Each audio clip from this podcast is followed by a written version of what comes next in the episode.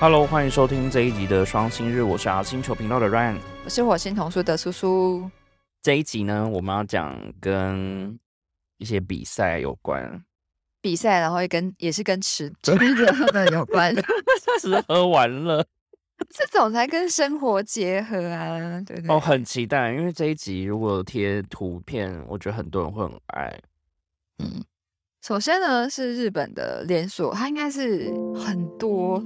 像台湾的路易莎那种感觉的，叫大栗子的咖啡馆，嗯的一个绘本比赛，嗯而且我居然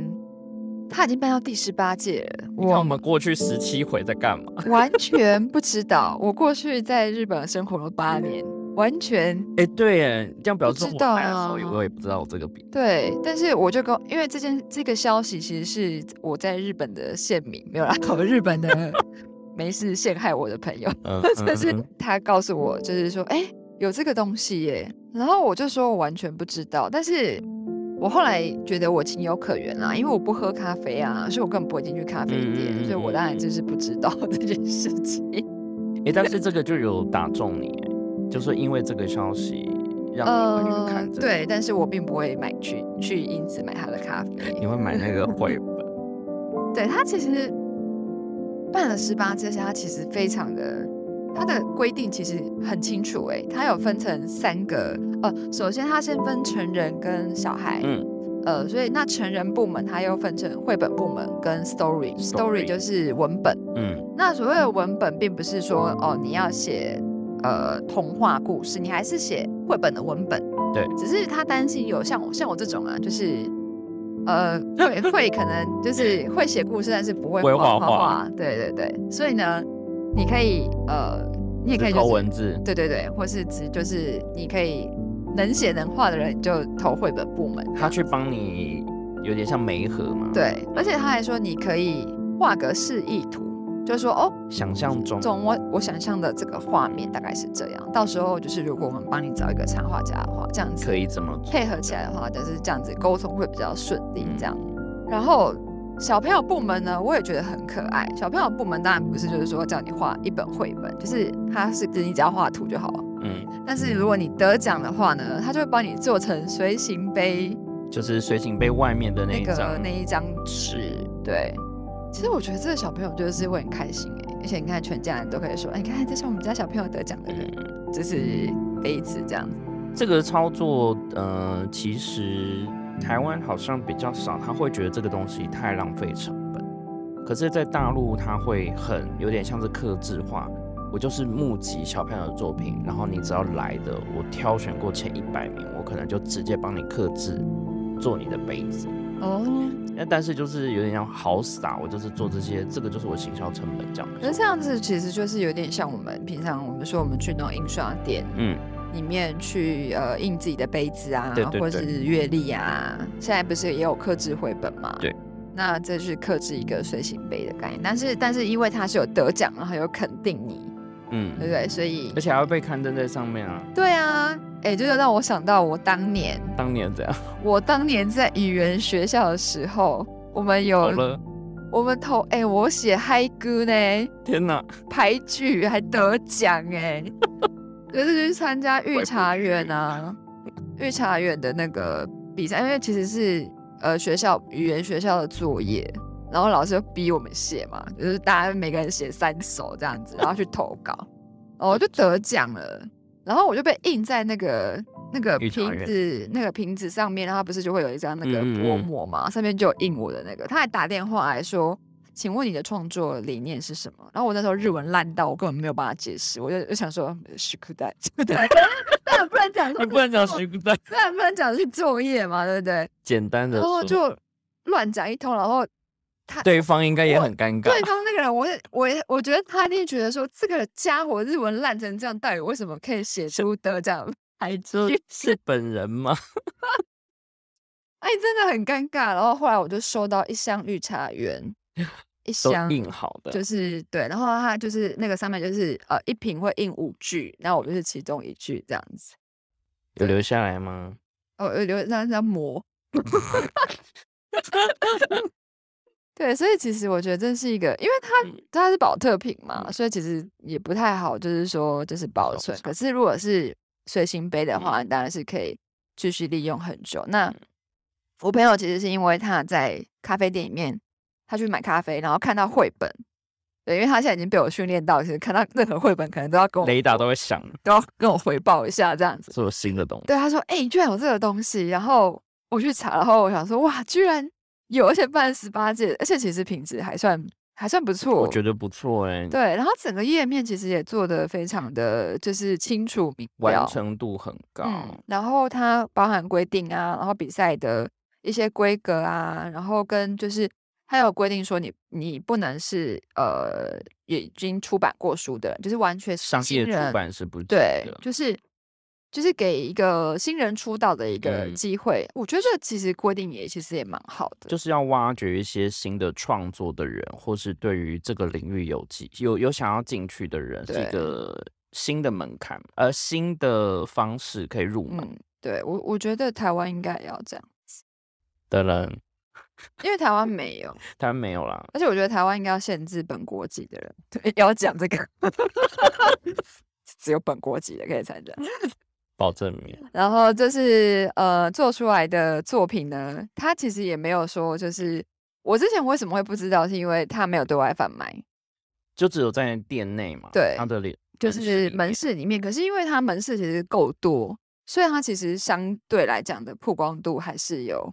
一定的，一间铺三本好了，就多少量？没有，我是说，对啊，就是，而且你，我说他全全日本的，就是连锁加起来，其实曝光度很高，它可能比书店还多。哎，这好，而且都在，而且都在交通便利的地方。哎，真的耶！你这么说，嗯，是不是就像是在便利商店面搬的书的感觉？对啊，你就摆一本，比如说全家出的什么绘本，就打死书店了。哎，真的耶！我们的路易莎是不是应该来做一下？很难啦，他们现在没有什么行销人员，没没空，没内部没有行销啊，忙着展店。对，对我们，我我觉得这个很有趣，因为其实在日本，它有非常多，因为其实很多人都会问我什么哦，我们想要大家都怀抱着想要成为绘本画家的 梦吗？梦想，因为其实参加比赛其实是一个很好的管道嘛。但是台湾其实本土我们自己国内的比赛比赛超级少，根本没有什么，要要不然就是那种你完全没有办法主张你任何权利的那一种比赛，嗯，要不然就是那种一次性，它可能就是这个世结束了就没有了。对啊，我觉得很少有像这样子企业性的去赞助说，哎，那我们做这，因为其实绘本跟他的咖啡本业其实真真。就是完全没有任何关系的，有点是他愿意投入这样子跳出舒适圈，就说可能是爸妈会买咖啡，但小孩不一定会进去这个地方。我觉得不会啊，而且而且像我朋友他们都是年轻人啊，很多年轻人去买咖啡，但是不见得他们会看这个，所以我也觉得他们很很厉害。但他离子，我印象中他是比较真的比较平价一点的连锁咖啡店，所以它的单价单 价没有很高，所以说消费的人也大概就是一般，就是一般人。台湾人这么爱喝咖啡，嗯，我刚在楼下排队等很久，全家，因为就是前面有一个人有一个女生要买咖啡，然后后面一些中午时间大家大排长龙，这样我就想说，台湾人不是说什么统计一年。嗯，很多便利商店卖咖啡之后，对啊，但是我我希望不要在便利商店买，因为便利商店店员要做太多事情。对，可以换一个企业来做一下这样。然后因为这个比赛呢，其实他刚有讲到说，其实你要送审投稿的方式，其实都规定的还蛮仔细的。然后他今年是从七百多个作品里当中去挑出了两个，就是得奖。那所以其实虽然量不是很大，可是你看它的规模跟曝光其实不小。哎，七百多很多，好不好？我们台湾每年那个什么绘本比赛头奖投稿没那么多啊。是，嗯，真的，我觉得那事情已经很厉害了。嗯，然后再就是它出现的，嗯，完成的东西，就是得奖作品，其实完成度很高。就不会说，哎，看起来他不是做出版的公司，但是他做的东西就会变得很烂，没有这种事。嗯嗯，他真的就是，如果你拿到一般外面的店去卖，其实你会看不太出来，他是说，这他就是他看不出来是咖啡连锁店出的 A Home。真的，我觉得他可能是有委托，还是或是他自己就。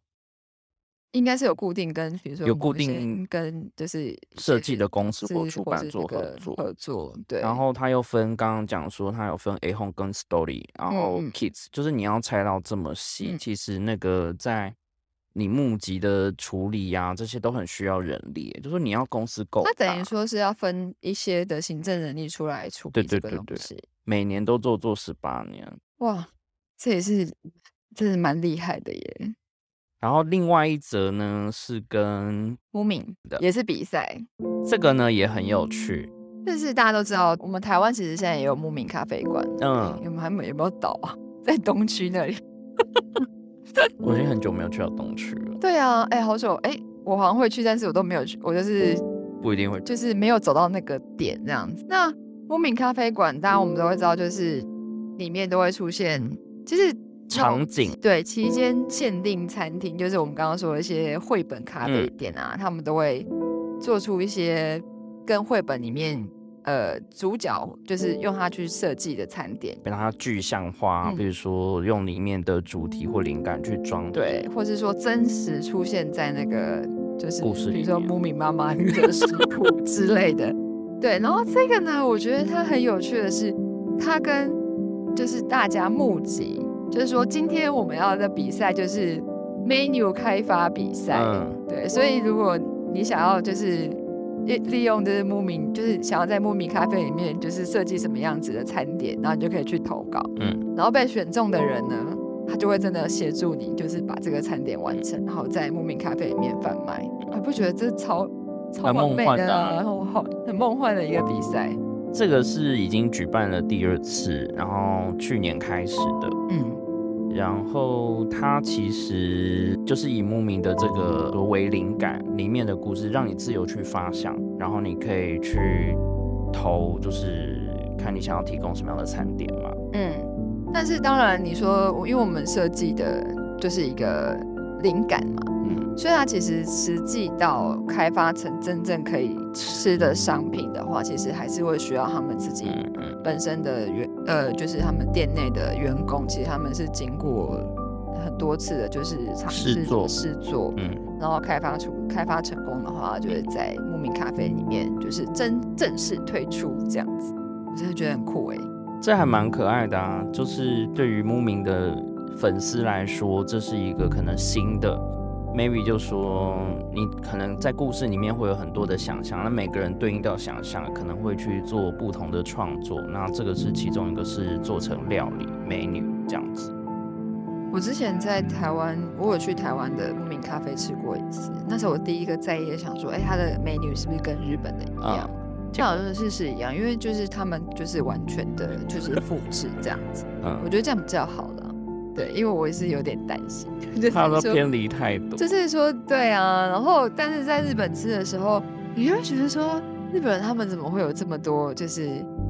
呃想法，就是可以做出这样子这么多的哎 home menu 嘛？嗯，那居然就是哎，原来也有这个方法，就是让读者参与，我觉得其实这是一个很棒的 idea。对，跟刚刚那个大理石那一个，我是觉得就是呃比较一般，只是说它是咖啡企业。然后做绘本很不很稀奇，然后是这个这个的话，我是觉得它本身的想法就是一个充满创意，对，而且会让读者 moving fans 就是跃跃欲试。嗯，然后另外一个是我之前有写过，就是关于好好吃的小说大赏，那这个是由出版社小学馆，他们从一八年开始创办。那这几年，二零一八年，二零一八年，那去年疫情跟今年其实都还是有照常举办，所以还是有人愿意去做这样的尝试，即使是在疫情期间嘛。然后当初他们会办这个，其实也是希望能够推广，跟我就跟塔里斯有一种异曲同工之妙，就是挖掘一些新的创作的人，不管是写小说或是画画的人。所以他。可是它是小说吧？对不嗯，对？它是小就是小说，然后但是达里莎是专攻绘本这样子。嗯那他找来的评审其实都是在关于呃写饮食文学，或者说有做过跟饮食相关的节目有有关联性的代表性的作家或者是创意人台湾的话，可能就是比如说蔡珠儿之之类类的。的什么年饮纪？对饮食文学家来做评审。嗯，我觉得这好吸引人哦，因为吃的就是大家都爱嘛。这个就是它是呃凭空，它不是说根据有有些可能会融入地方的文史，甚嗯。至是一些家里的秘传的食谱，哦，然后库罗纳吉对妈妈的味然后把，它写进成故事，然后这种就是很适合拿来拍成电视剧、哦，像是小短片这，小短片或是电影。那连续几年，所以我觉得这个也是一个从料理去转成先转成文学，再可以再改编，它是有后嗯续。嗯然后用饮食其实又可以，你可以想到很多。我觉得饮食其实应该算是大家最容易接受嗯的一个、呃范畴，嗯嗯嗯，因为其实像我们做书啊，你看我们做那么辛苦，我今天我们来讲说，我们我的粉丝页终于破万，做了十一年才五万。如果你今天是做美食的的话，其实你不用说你自己下去煮了，你光是可能到处去吃吃喝喝，可能说不定一下就就是因为每每个人就是每天必须的生活嘛，嗯日常生活最相关的东西。对对啊，然后呃，这里面几个评审其实本身都有一些创作，比如说有一个叫柏景寿，他是鸭川食堂，就是他有书，还有改编成就是影视。那其他的人就是有一些像做过那个料理铁人，就是熊本熊之父嘛，他也有参与里面的评审。所以大家各自擅长的领域不一样，可是都是对食吃这一块是很有钻研。然后这个其实，在做比赛之前，小学馆是有做调查，他就说，因为他们的读者里面就是三十到五十岁的女性是是 target 是 TA，、那这个年纪的女生，大部分可能除了工作以外，都是花很多时间在食饮食上，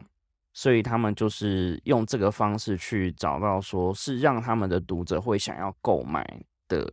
文类或者是主题，所以这个就是很明确的策略，这样在操作。原来原来是有先经过试调。嗯然后今年很特别，是他的这本得奖作品是叫《百年厨房》，然后他有挖掘到从明治到昭和时间的各个地方的地方风味的料理食谱，然后也有包括一些在那个期间，比如说明治那时候就有很多高级的餐饮餐点料理，就是那种洋食，所以这个都放在小说里面，就觉得哦，真的你都很想要吃一遍。那就是像我们，比如说我们的台菜啊，菜尾汤，我觉得可以写一部写一部板豆像就可以写对啊，一个啦。对我们台湾的饮食文学其实也是蛮发达的，但是好像没有做类似像这样子的。我觉得好像要做到一个规模，然后甚至要跟一些像我们刚刚之呃，我们之前可能有提过的几个案例，可能之前提过的是那个食谱书大赛，对不对？食谱书比赛，它就有分各种不同的部门，然后嗯当然有我们提到就是有绘本部门嘛，对。这些就是可以让这些内容有更多的变化，然后也许是可以跟餐饮的公司，甚至是那种经销商去做谈合作，这是都可以做。日本人怎么可以这么想到这么多有的没的啊？而且他们就可以在各种各种 就是媒体之间游移，游移就是穿梭非常完全没有任何因为这个本来应该只是在文学类的新闻或是媒体可以看到，但是因为它结合到可能影视改编，它又可以又变得娱乐，嗯哼，然后再来就是如果它有像牧民这样的实体的空间，它又可以变成民生消费对，。而且木敏本身就是一个非常非常非常强大的就是 IP，对，所以它辨识度这么高，嗯所以我觉得它做出来这个话题性其实当然就是不会是只有限就是限于就是比如说像童书界的人。应该是说，三十到五十岁的年轻到中生代的 女性们，其实都会对这种可爱的东西都会有兴趣嘛。其实是有重叠的，对，就是就是女子跟小人的钱真 最好赚，就是这个道理吧。都不想要放过这些人，你们想说你可不可以放过我，不要再逼我花钱？真的，因为他们做出来的东西就是对啊，可爱，然后什么的，跟吃的、身价格美妆可以负担哦。对啊，各式各样，然后出现就呃，好像都 都可以买一下，锁定。对，然后还有其实另外一个案例案例，这个不算是日本的新闻啊，但是这个算是呃我实际有参与的，就是跟刚刚慕名的其实蛮像的。嗯。就是慕名他们是对呃他们国内的读者募集，嗯呃就是投稿，就是美女开发嘛。对。那同样的是美女开发是有要讲到这个目前在台湾跟日本都相当红的神奇干嘛点，因为他为了庆祝他在台湾卖的非常非常的好，真的很好，所以在台湾呢就是他们的出版社就是亲子天下出出版社他就办了。一个活动就也是募集，但是他的募集对象是小朋友，请小朋友写。对，然后还有分成两个部门，一个部门呢就是升级干妈点，他们就是每每一个每一本里面都会就有好几篇小故事嘛，那每个小故事都会呃有一个魔法的零食或是小道具，然后会针对某一个有需要的人，你才能发现他，这是他的呃前前前提背景设定这样子。那小比较小的小朋友的话，他就是说，哎，如果你今天要开发就是新商品新商品的话，请问你的就是你的有什么 idea 这样子？然后他还留一个图，然后你可以画图，然后就是图示，就是说，哦，我发出来的那个商品是这样子，然后去描述说，哦，它的功用是什么？它可以针对什么样子的人？然后可能会有什么副作用？这样子。对啊，因为这个也是它里面的设一个设定，对，没错。然后 就是，然后接下来如果是比较没有，我刚刚想到里面好笑的点，所以就自己笑了起来。然后如果是比较大的小朋友，他是另外一个呃，就是征文的主命题，他是说现在开要那个，因为帮忙做甜呃那些魔法呃零食的是招财猫，对。但是因为招财猫我们觉得就是生意就是太好，就是人手不足，所以现在需要征店员。所以今天如果你是要应征店员的话呢，你要自己写一封求职信。那你要怎么说服老板说你要聘雇你？对。那为什么我会知道这件事情呢？为什么？因为我是翻译哦，不是，我不是翻译书的人，但是我是把这些小朋友的参赛作品全部翻译翻成日文，然后送给。呃，在日本的作者跟会者送审，对，然后而且日本的作者，而且是不是只有作者哦？是作者跟会者，他们同时就是他们两个一起投票，就是选出得奖的作品，然后他们还写下了评语，然后我再把作者跟会者 评语再翻回来。所以我刚刚自己想一想，就想到觉得好笑，因为里面真的还有蛮多就是有创意的点子，这样这个花很多时间吧。花很多时间呢，因为呃，我一开始是看日文嘛，但是只有前面，嗯呃，然后后来有中文，当然就看中文嘛，比较比较 比较方便。所以小朋友在写的时候，呃，他可能写到某些东西，那你我不知道他的日文是什么，就是他比如说他写到某一个东西，然后他会有个固定的词嘛，就是就是那里面出现，然后你就必须去查那个原本的日对。然后另外一点是因为小朋友太天马行空，所以很多是，所以其实文章其实并不是很顺。当然是台湾有先筛选过一轮，觉得比较有都已经先筛过了，对。但是就还是，但当然这是落差蛮大。有的写的好的是真的是非常的顺，就是起承转合写的非常好。对。那我觉得这本来就是小朋友落差，就是会这样啊。有一些当然是他可能是很有创意，可是他。他的文具就是不太完整，或不是他会跳来跳去，就是可能太太跳跃跳跃，然后他没有顺，对，姐姐掌握不到。我大概可以知道他想说什么，所以我还要帮他，就是一边翻译，还要一边帮他修稿，修成就是顺利顺畅的日文这样子。但我是觉得还算是蛮有趣的经验，对，虽然说我没有翻译。书，但是就是等于说是间接参与了，就是这个一个活动。然后我觉得这个很有，而且没想到日本就是作者跟就是会者会者同时都给了评语，而且他们真的很认真看。那所以他们觉得，其实台湾小朋友的想象力什么是当然都是给一些很正面的评语啦当。然了，对啊，就是比如说什么，哦，妈妈快要生气的时候，就要对她发射一个什么汽水泡、汽水糖弹怎么的，然后就可以把妈妈的就是怒怒气就是收起来，就是 对。我要以卡利欧欧萨梅鲁，就是 这样之类。然后那个评审啊，比如评审就是作者跟会者，他们就说哇，这个 idea 真的很棒，或者什么的。然后觉得就是有一些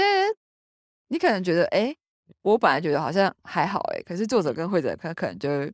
他们就比较喜欢。所以其实当然就嗯视角不一样，或者说国情不同，就是说台湾小朋友会遇到的跟父母相处，或是他们观察的东西嗯跟嗯日本的不太一样。对，然后当然，比如说像大比较大小孩组的，然后呃正那个文的店那个作者就会写说啊，这一题就是うちの店員さんになってください，就是请你务必来当我的店员，这样就是就是还真要奴役他，没有没有，就是说我们真的太厉害了，就是因为就是要自自就是几勾啊屁，你就是说我很厉害啊，我可以干嘛？我可以帮你开发商品，还可以帮你打扫什么什么之类的。 我是有什么优点什么什么，然后小朋友对写的就是很有趣。然后我自己翻了就是觉得惊惊像这样子，然后看到日本哦，没没想到就后来就是编辑跟我说哦，日本作者跟会者都还有 commento，哦，我说还要翻译，我说哈，怎么原来还有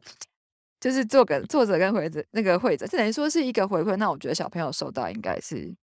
当然是会很开嗯心，对，就除了说你入选的开心之外，没想到说作者本人回信，就跟你像你在那个咖啡店，你真的可以看到你自己开发的 menu，也有一种被做出来的。对那种实体的一个成就嗯感，而不是说哦，单纯就是哦，你恭喜你得奖了这样子的一个奖项而已。这个回馈的机制还蛮好的，就说即使我不是真的有去当店员，或者说我的故事并没有被出版，可是可以得到作者跟会者的认同或者是嗯肯定，